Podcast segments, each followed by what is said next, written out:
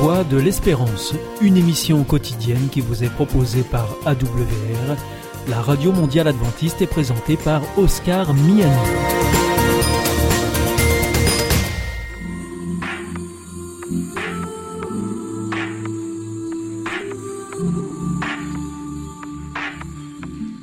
L'instant Bible.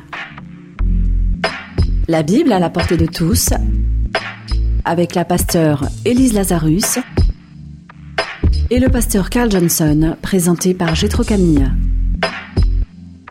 Incroyable renversement de situation. Celui qui est arrivé comme un esclave, la dèche totale, le fond du trou, est maintenant premier ministre de l'Égypte, le bras droit du pharaon, et sauve l'Égypte entière de la famine, mais non seulement l'Égypte, mais les peuples qui étaient autour, et non seulement les peuples qui étaient autour, mais sa propre famille, le clan de Jacob qui va devenir le fameux peuple d'Israël. Alors est-ce que tout est bien qui finit bien? Bien, c'est pas si simple. Et nous avons nos deux estimés, appréciés invités, Élise Lazarus. Bonjour Élise. Bonjour Jacques. Bienvenue, content de te voir. Mais moi aussi. Et Carl Johnson. Bienvenue Carl. Salut. Content de te voir. Ah, c'est toujours un plaisir. Partagez. Alors, rappelons donc qu'une grande famille sévit en, en Égypte euh, et que finalement Joseph va petit à petit distiller le grain qui était mis de côté, thésaurisé à ceux qui en ont besoin, mais pas de manière inconditionnelle. Alors, je voudrais qu'on commence par prendre, si vous voulez bien, le texte de Genèse chapitre 47, versets 12 à 21. Est-ce que tu peux prendre ça, s'il te plaît, Élise? Bien sûr. Euh, Joseph pourvu à tous les besoins de son père, de ses frères et de toute la maison de son père, selon le nombre de leur famille. Il n'y avait plus de pain nulle part dans le pays, car la famine était très sévère. L'Égypte et Canaan dépérissaient à cause de la famine. Joseph recueillit tout l'argent qui se trouvait en Égypte et en Canaan en échange du grain qu'on achetait. Il fit entrer cet argent dans la maison du Pharaon. Quand l'argent d'Égypte et de Canaan fut épuisé, tous les Égyptiens vinrent à Joseph en disant Donne-nous du pain. Faut-il que nous mourions devant toi parce que l'argent manque? Joseph dit Donnez vos troupeaux et je vous donnerai du pain en échange de vos troupeaux, puisque l'argent manque. Ils amenèrent leurs troupeaux à Joseph et Joseph leur donna du pain en échange des chevaux, des troupeaux de petits bétail, des troupeaux de gros bétail et des ânes. Il leur fournit ainsi du pain cette année-là, en échange de tous leurs troupeaux. Lorsque cette année fut écoulée, ils vinrent à lui l'année suivante et lui dirent Nous ne te cacherons pas, mon Seigneur, que l'argent est épuisé. Les troupeaux de bêtes sont à toi. Il ne reste plus à t'offrir que nous-mêmes et nos terres. Pourquoi devrions-nous mourir sous tes yeux avec nos terres? Achète-nous avec nos terres en échange de pain et nous serons esclaves du Pharaon, nous et nos terres. Donne-nous de quoi semer. Ainsi nous resterons en vie, nous ne mourrons pas et nos terres ne resteront pas désertes. Joseph acheta ainsi toutes les terres de l'Égypte pour le Pharaon. Les Égyptiens vendirent leurs champs parce que la famine était forte. Dès lors, le pays appartint au Pharaon. Il transféra le peuple dans les villes, d'une extrémité à l'autre du territoire de l'Égypte. Et donc Joseph fournit du pain à son, à son père, à ses frères et à toute la maison de son père selon le nombre des enfants. Mais par contre, il s'agit de donner le blé égyptien aux Égyptiens. Il commerce.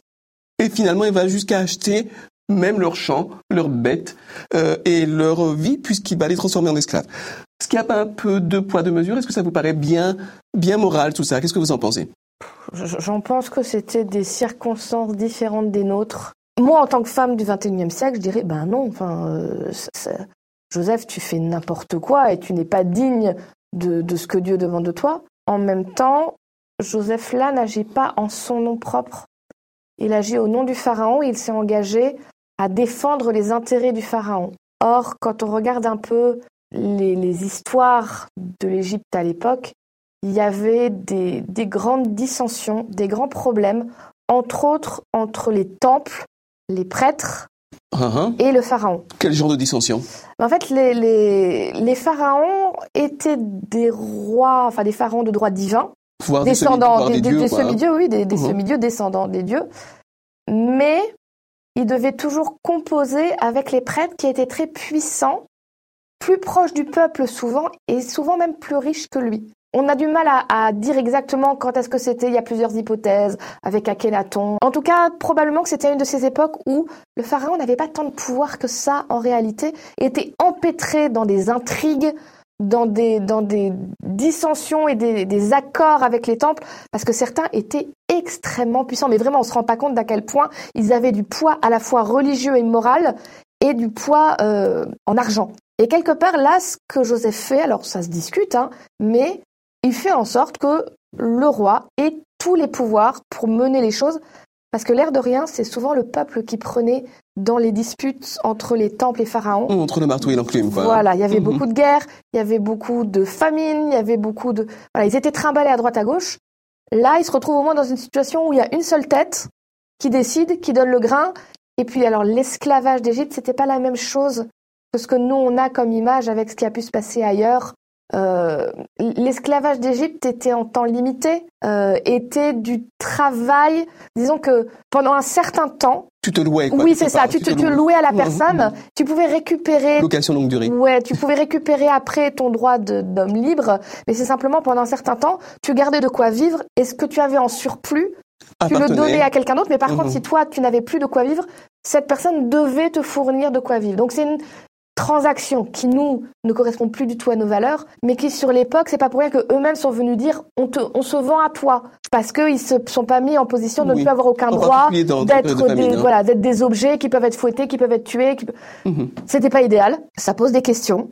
On peut être un homme de Dieu et quand même être euh, Engagé dans des actions politiques oui, qui, c'est qui ça. peuvent, euh, euh, on- C'était un homme de son époque, quoi. euh, et qui servaient à un maître. Mais le principe est toujours le même aujourd'hui. En temps de guerre, en temps de famine, en temps d'urgence, le gouvernement réquisitionne tout. Et ensuite, il répartit petit à petit. Peut-être, Mhm. mais il a droit sur tout. D'autant les fils premiers, les, les fils pas en guerre, personne ne peut dire le contraire. Donc, euh, et là, nous voyons le même le même principe. Encore au temps de Joseph, il les achète.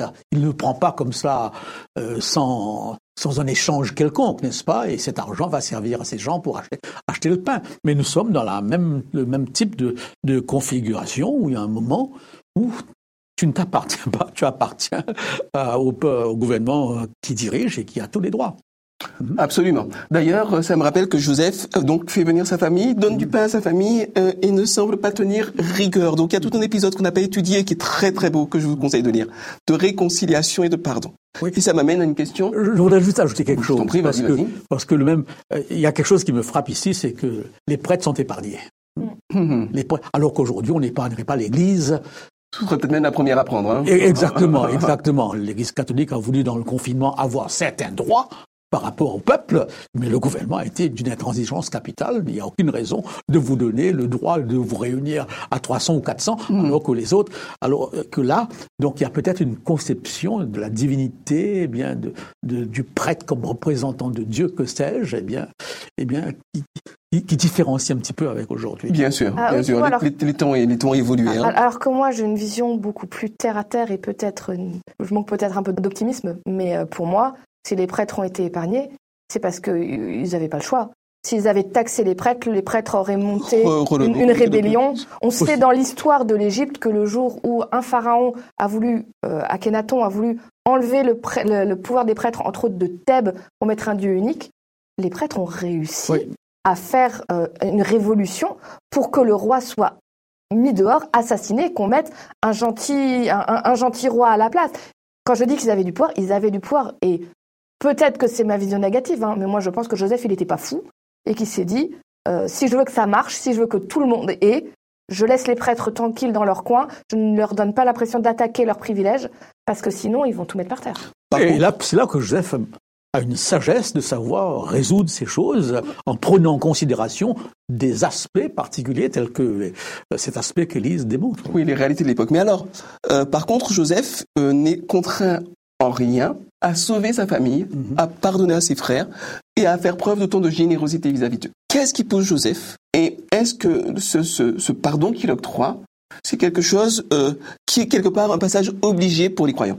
Qu'est-ce que vous en pensez? Même si ma question est un petit peu générale. hein. La rancœur, c'est quelque chose de terrible, parce que ça te blesse toi plus que l'autre. Alors tu peux être une saleté et faire du mal à l'autre, hein. mais euh, combien de fois, m- moi, je vais parler pour moi, mais je suis sûre que c'est pareil pour d'autres, je suis en colère contre quelqu'un sur quelque chose qu'il a fait, etc.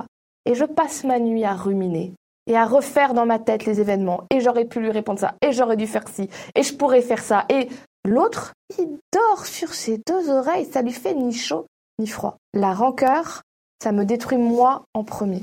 Et du coup, la capacité à pardonner, pardonner, c'est pas faire comme si rien n'avait existé. Euh, c'est pas faire table rase et puis euh, voilà, on est dans un monde de bisounours. D'abord, pardonner, c'est en plusieurs étapes.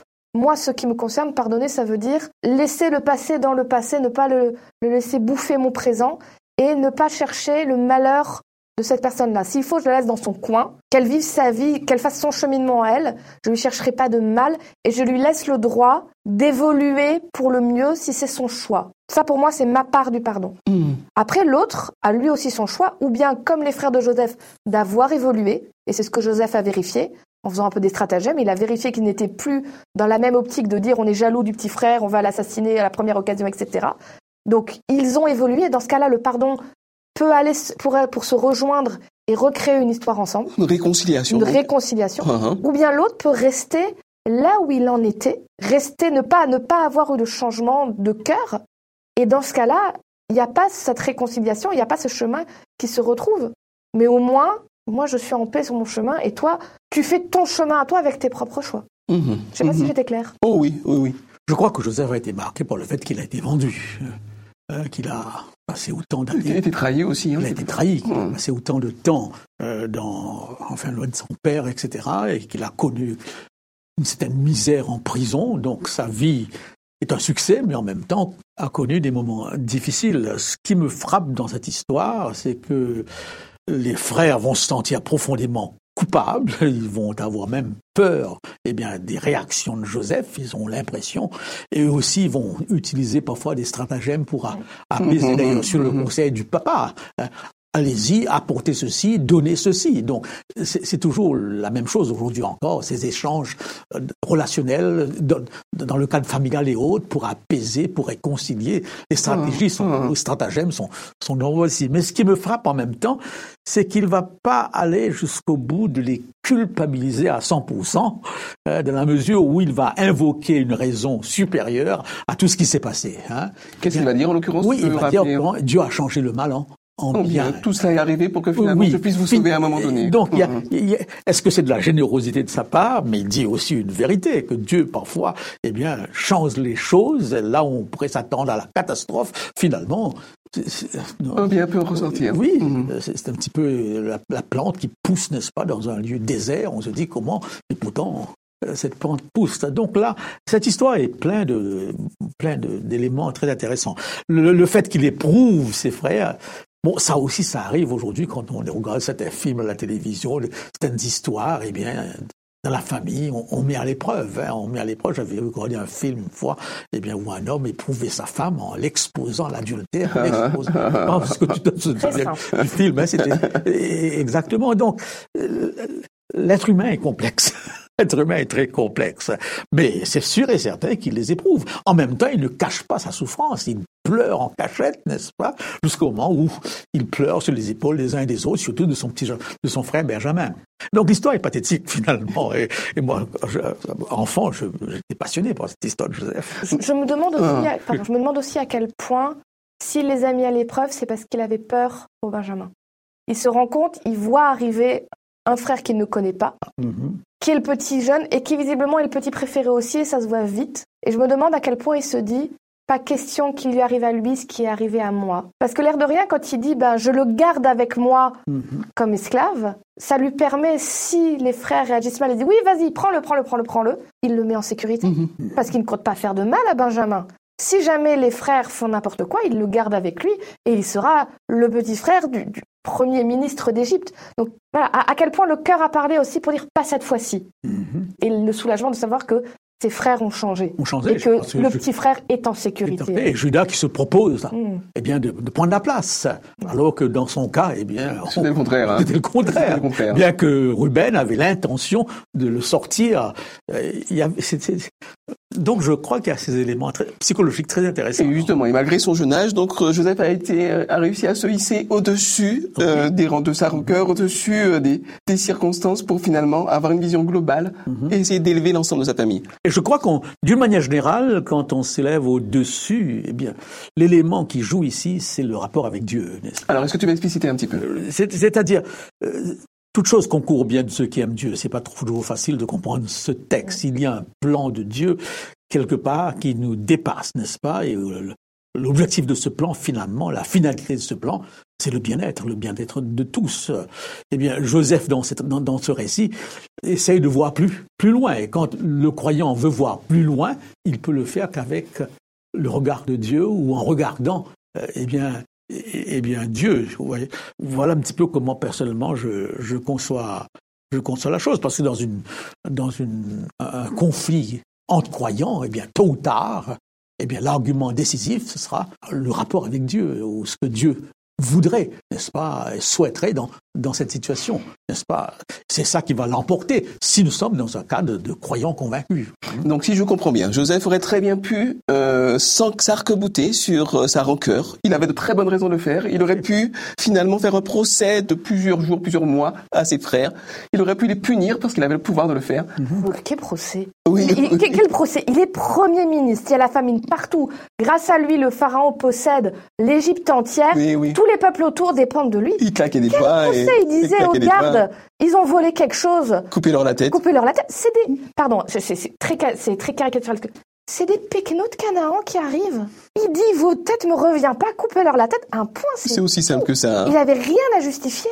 Mais au lieu de s'arc-bouter là-dessus justement et de se, de, de, de, de, finalement de se projeter dans dans le passé, comme tu le disais tout à l'heure, dans, dans la rancune, finalement, grâce à sa relation à Dieu, il se projette au-delà et non seulement il se projette, mais il entraîne avec lui sa famille. Je crois que c'est un exemple intéressant. Tu sais, je, enfin, Joseph, il a vécu le pire. Il a été trahi par sa famille. Il a été trahi dans son travail en faisant les meilleures choses possibles et en restant sur ses valeurs. plus honnête. Il a été accusé faussement de viol. Quand tu arrives en prison et que on dit lui, s'il a fait une tentative de viol sur une dame importante, bon, il a aidé des gens en prison, il a fait les choses bien, il a aidé deux hommes en, leur expliquant leurs rêves. Celui qui a été sauvé grâce à lui, il lui a dit ne m'oublie pas. Le gars là, complètement oublié, a, trahi sa parole. Joseph avait toutes les raisons de devenir un homme cynique et amer. Désabusé. Euh, et quelque part, il avait deux choix. Ou bien il disait ce monde est pourri jusqu'à la moelle, il n'a rien à en sauver, puisque c'est comme ça à partir de maintenant, j'agirai pour moi, c'est moi en premier. Ou bien il pouvait dire ce monde est pourri, il faut que ça change, je ferai tout ce que je peux pour en faire un monde meilleur. Et les deux choix, quelque part, peuvent s'entendre. Hein. On pourrait comprendre que Joseph dise, bah, à partir du moment, maintenant j'ai le pouvoir, euh, c'est pour ma pomme, mais, euh, ça pourrait s'entendre, mais il choisit autre chose. Il a choisi le Oui, oui. Et, et c'est quand même une preuve d'un grand courage et d'un grand caractère. Euh, et ça nous pose des questions à nous aujourd'hui. J'espère qu'on vit pas des choses au niveau de ce que Joseph a vécu, mais on vit dans un monde pourri et je vous avoue qu'en ce moment, quand je regarde ce qui se passe euh, dans le monde, dans la politique, euh, dans les réactions des gens autour de moi, des fois j'ai envie de dire, mais ce monde est pourri, pourquoi je me fatigue? Mais je veux continuer encore et encore à dire, à mon petit niveau, je ferai ce que je peux pour faire avancer un peu les choses. Soit un peu plus beau et un peu plus juste. Ne serait-ce que pour ceux qui sont autour de moi. Je, pense que le plus grand pouvoir, c'est de ne pas utiliser le pouvoir. Joseph aurait pu l'utiliser, il ne le fait pas. Ça me rappelle le Christ qui disait, si je veux faire venir une couronne d'ange, je peux le faire. Donc la, tentation du, pouvoir est, forte. Oui, le pouvoir qui sert les intérêts individuels. Et en même temps, la résistance dans l'utilisation du pouvoir demande une force de caractère inimaginable. Et là, Joseph fait preuve d'une force de caractère parce qu'il n'utilise pas le pouvoir qu'il a par rapport à, ses frères et au ressentiment qu'il aurait pu éprouver au fond de lui-même. Et pour autant, euh, une dernière question sur le sujet. Euh, on l'a un petit peu évoqué, hein, ça a déjà été un petit peu dit, mais je veux que ce soit vraiment clair pour nos auditeurs. On entend souvent dans les milieux croyants, il faut pardonner. Mm-hmm. Et je voudrais interroger avec vous ce mode impératif. Qu'est-ce que vous en pensez? Est-ce que c'est une obligation? Est-ce que c'est un impératif?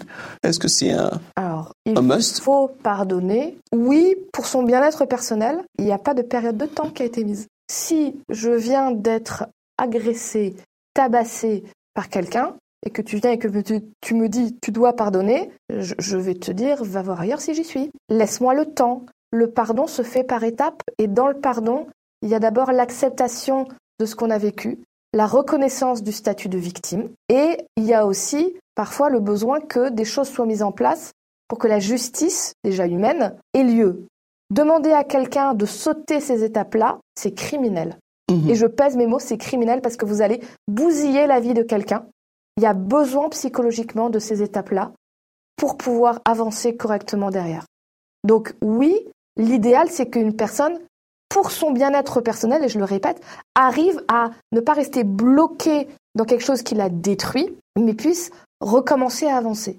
Mhm. Et pour ça, Joseph, il a eu des années et des expériences avant d'être face à ses frères. Tu peux pas demander à quelqu'un en un claquement de doigts de faire tout est beau, tout est rose, on est dans le monde des bisounours. C'est pas vrai et c'est même pas ce que Dieu demande. Donc laissons le temps aux personnes de digérer ce qu'elles ont vécu et de pouvoir à leur rythme arriver au pardon. Et des fois, ça prend 20 minutes, et des fois, ça prend 20 ans. Il ne faut pas rajouter de la culpabilité à la souffrance. Mmh, je vois. Qu'est-ce que tu en dis, Karl? Oui, il y a un processus dans le pardon que les églises n'ont pas toujours compris. Et on fait même de la Sainte Seine une sorte de grand de lessivage. Oui, alors oui, c'est alors la Sainte Seine peut-être pour nos amis, c'est.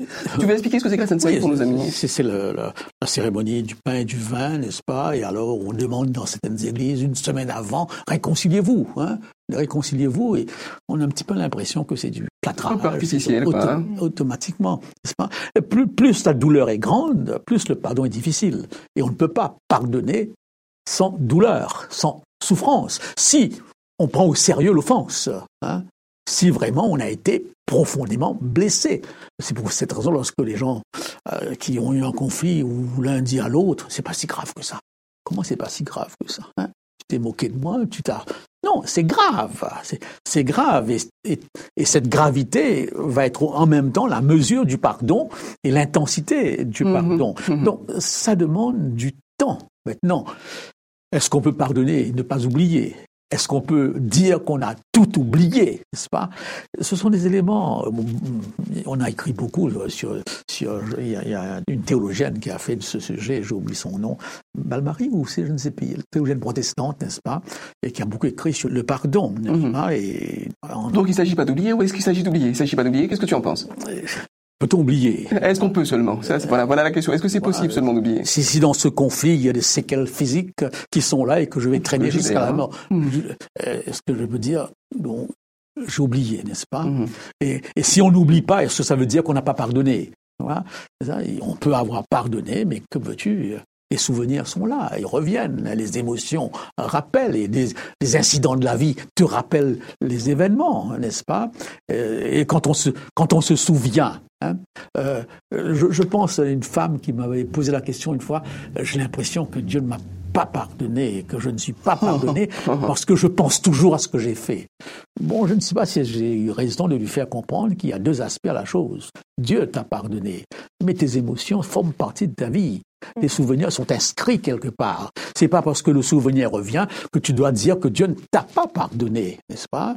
Eh bien, le, chagrin est là, la détresse est là, le stress, le stress est là, on vit avec, mais ça n'enlève pas le fait qu'on a été pardonné. Dieu a oublié ton péché, je l'ai jeté au fond de la, de la mer. C'est un prophète, qui, le dit, c'est magnifique l'expression. Il, il, il, est effacé. Mais ça, je crois que ces aspects parfois sont présentés un petit peu à la va-vite. Je pense avec des conséquences potentiellement négatives, effectivement, Élise. Je pense qu'on prend de façon trop littérale quand la Bible dit que Dieu a effacé, a oublié ton péché. Attention, je ne dis pas que c'est gardé quelque part et que Dieu va le ressortir. Mais si, quand Dieu pardonne, il n'y a plus de traces. C'est comme si ça n'avait pas existé. Jésus n'avait pas besoin de mourir. Une amnésie. Jésus n'avait pas besoin de mourir dans ce cas-là.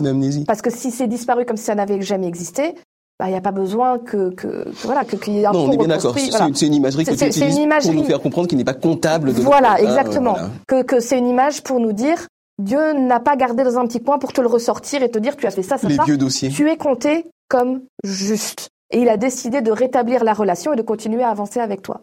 Mais du coup, parfois, Déjà, on veut faire appliquer aux humains quelque chose qui concerne Dieu, et nous ne sommes pas Dieu, nous ne sommes pas capables des mêmes choses que lui. Et puis en plus, ça, arrive à, demander à des gens de faire des choses euh, dangereuses pour elles-mêmes et pour l'autre.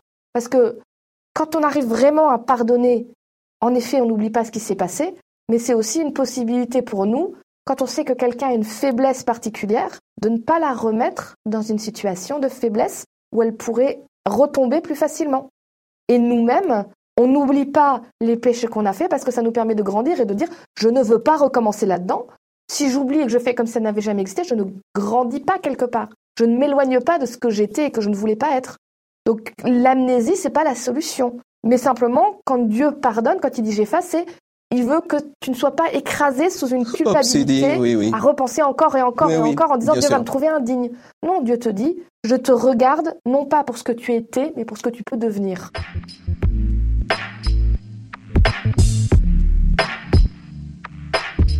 Alors, chers amis, euh, peut-être que l'aspect des miracles, de, des songes, de l'interprétation prophétique vous a impressionné dans l'histoire de Joseph, mais certainement l'aspect le plus impressionnant, c'est celle d'un homme comme n'importe lequel d'entre nous, homme ou femme, qui a eu des circonstances compliquées, mais qui a tenu bon, avec des résultats qui n'étaient pas prévisibles. Ça aurait pu bien se terminer ou ça aurait pu mal se terminer. Mais finalement, la valeur de ce qu'il a fait résidait non pas dans le résultat qu'il souhaitait obtenir, mais tout simplement dans le fait de regarder au-delà du mal commis et d'emmener avec lui cela même qui lui avait fait du mal vers une destinée qui était nettement plus profitable. Merci de nous avoir suivis et à très bientôt. Au revoir. C'était l'instant Bible avec la pasteur Élise Lazarus et le pasteur Carl Johnson, présenté par Gétro Camille.